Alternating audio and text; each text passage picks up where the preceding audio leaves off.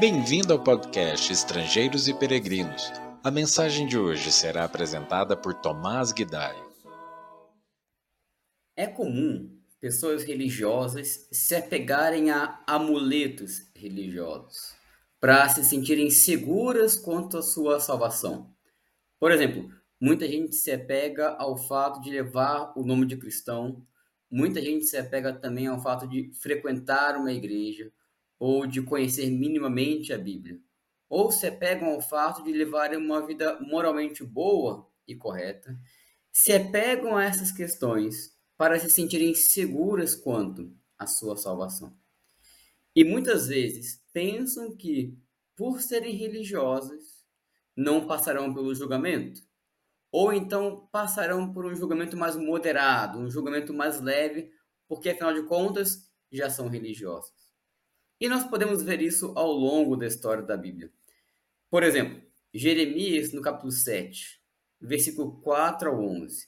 O Senhor critica o seu povo, porque cometiam toda sorte de vilezas e iniquidades, mas depois recorriam ao templo e pensavam: estamos seguros, porque estamos no templo do Senhor.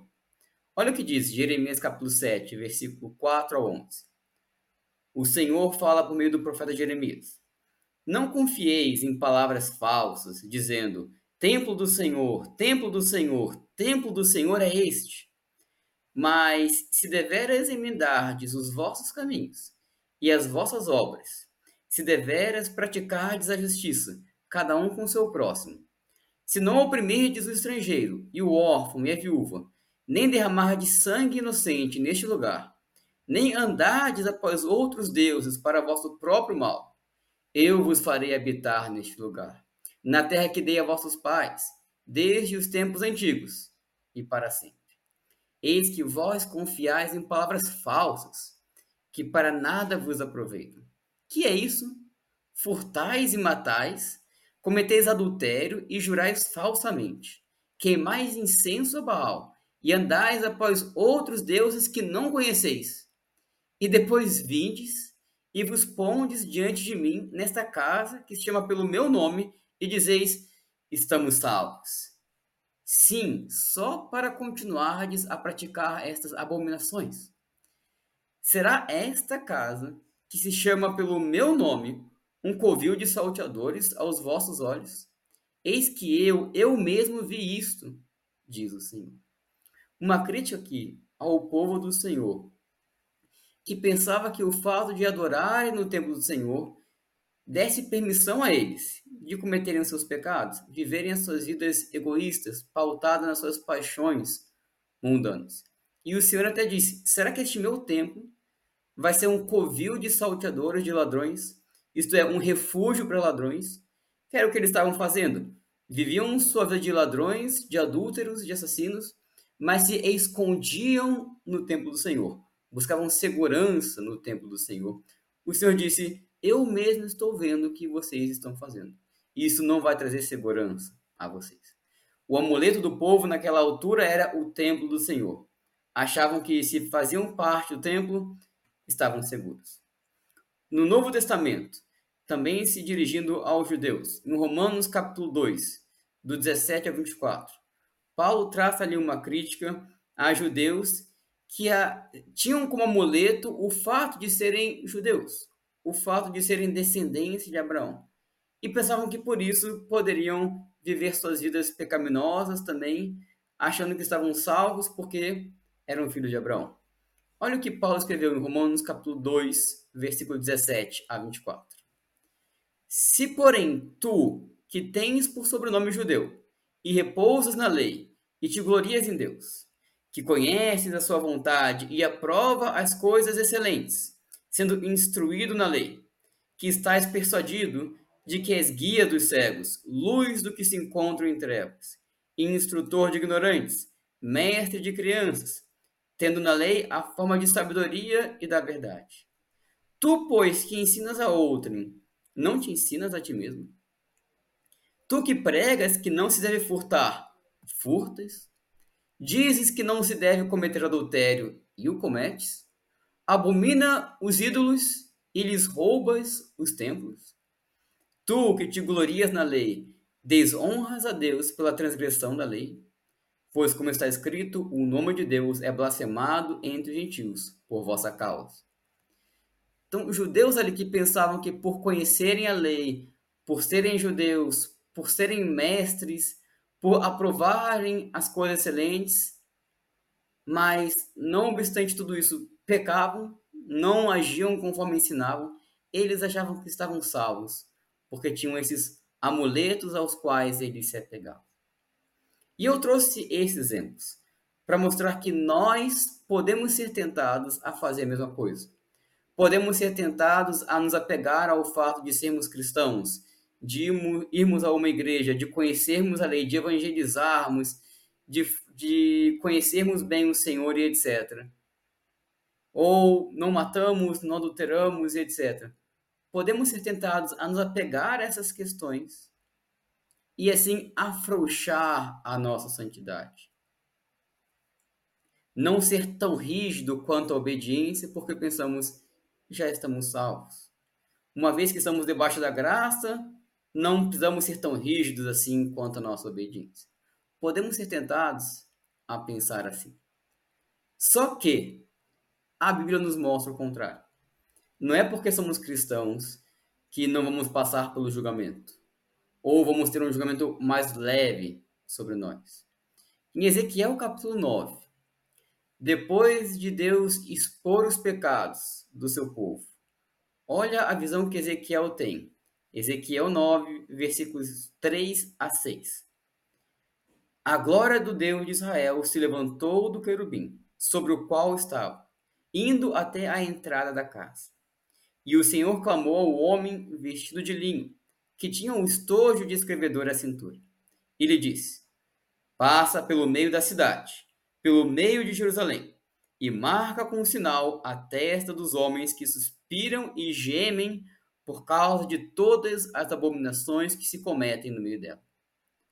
Aos outros disse, ouvindo eu: Passai pela cidade após ele, e sem que vossos olhos poupem e sem que vos compadeceis, matai. Matai a velhos, a moços e a virgens, a crianças e a mulheres, até exterminá-los. Mas a todo homem que tiver o sinal, não vos chegueis.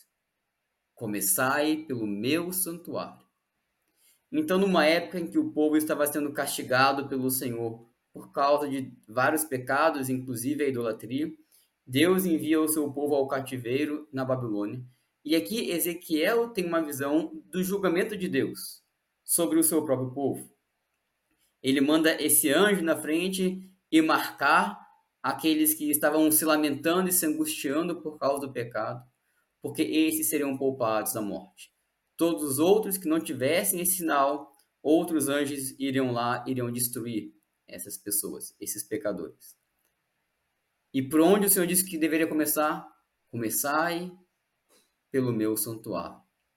O ponto é que é que o julgamento de Deus viria primeiramente pelo lugar em que supostamente estaria mais próximo a ele, por aquelas pessoas que supostamente eram mais religiosas, eram mais conhecedoras da lei, eram mais próximas ao Senhor, ofereciam mais sacrifícios.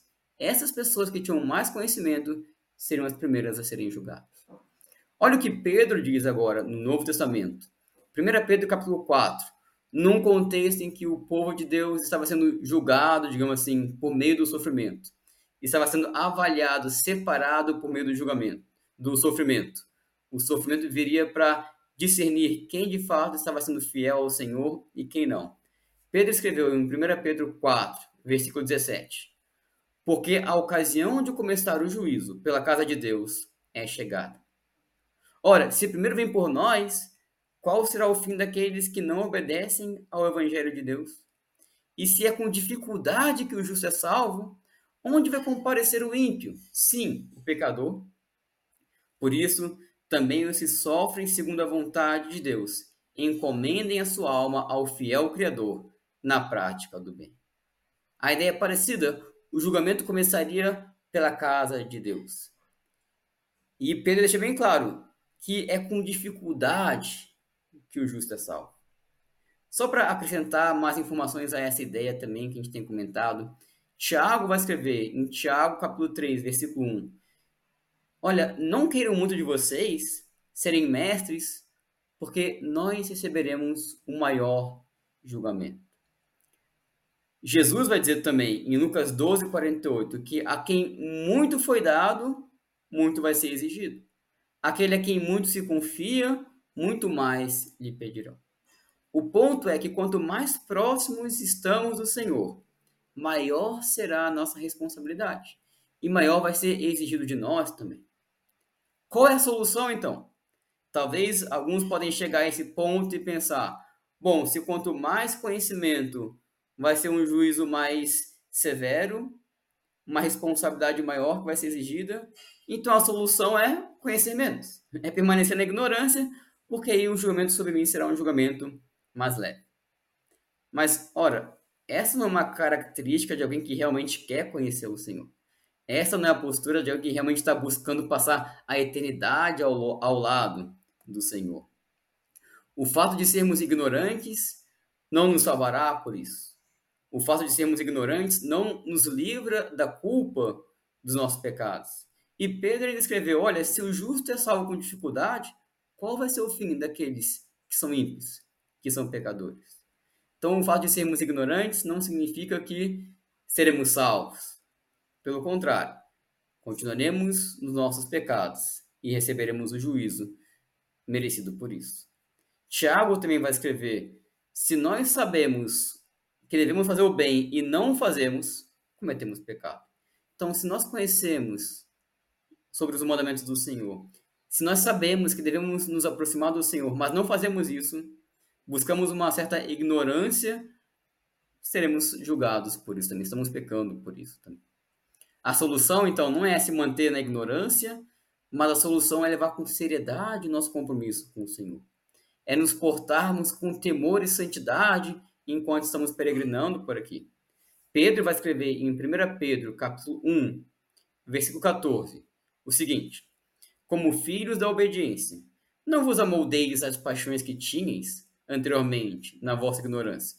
Pelo contrário, segundo é santo aquele que vos chamou, Tornai-vos santos também vós, mesmos em todo o vosso procedimento. Porque escrito está: sede santos, porque eu sou santo. Ora, se invocais como Pai aquele que, sem acepção de pessoas, julga segundo as obras de cada um, portai-vos com temor durante o tempo da vossa peregrinação. Se nós estamos servindo um Deus que vai nos julgar sem parcialidade, sem acepção de pessoas. Se vai julgar os nossos comportamentos, o ponto de Pedro é: sejam santos em todo o procedimento de vocês. Vivam de modo santo. Tiago diz algo muito parecido em Tiago 2,12. Ele diz: Falai de tal maneira, e de tal maneira procedei, como aqueles que hão de ser julgados pela lei da liberdade. Então, precisamos agir e falar, lembrando que daremos conta das nossas palavras e do nosso procedimento diante do Senhor. Como o próprio Jesus disse, não tenham medo de quem pode matar o corpo. Tenham medo daquele que pode lançar o corpo e a alma de vocês no inferno. Então, precisamos estar cientes que nós que seguimos a Deus, que buscamos ser religiosos, vamos sim passar pelo julgamento do Senhor. E não vai ser um julgamento mais afrouxado, vai ser um julgamento conforme o nosso conhecimento. Nós precisamos nos portar com santidade, agir com santidade, com temor do Senhor. Que Deus nos ajude a encararmos a sério o nosso compromisso que fizemos com o Senhor e a vermos uma vida santa. Temos um santo proceder e um santo linguajar também. Obrigado por nos acompanhar nessa jornada pelas Escrituras. Volte amanhã para ouvir mais uma mensagem do podcast Estrangeiros e Peregrinos.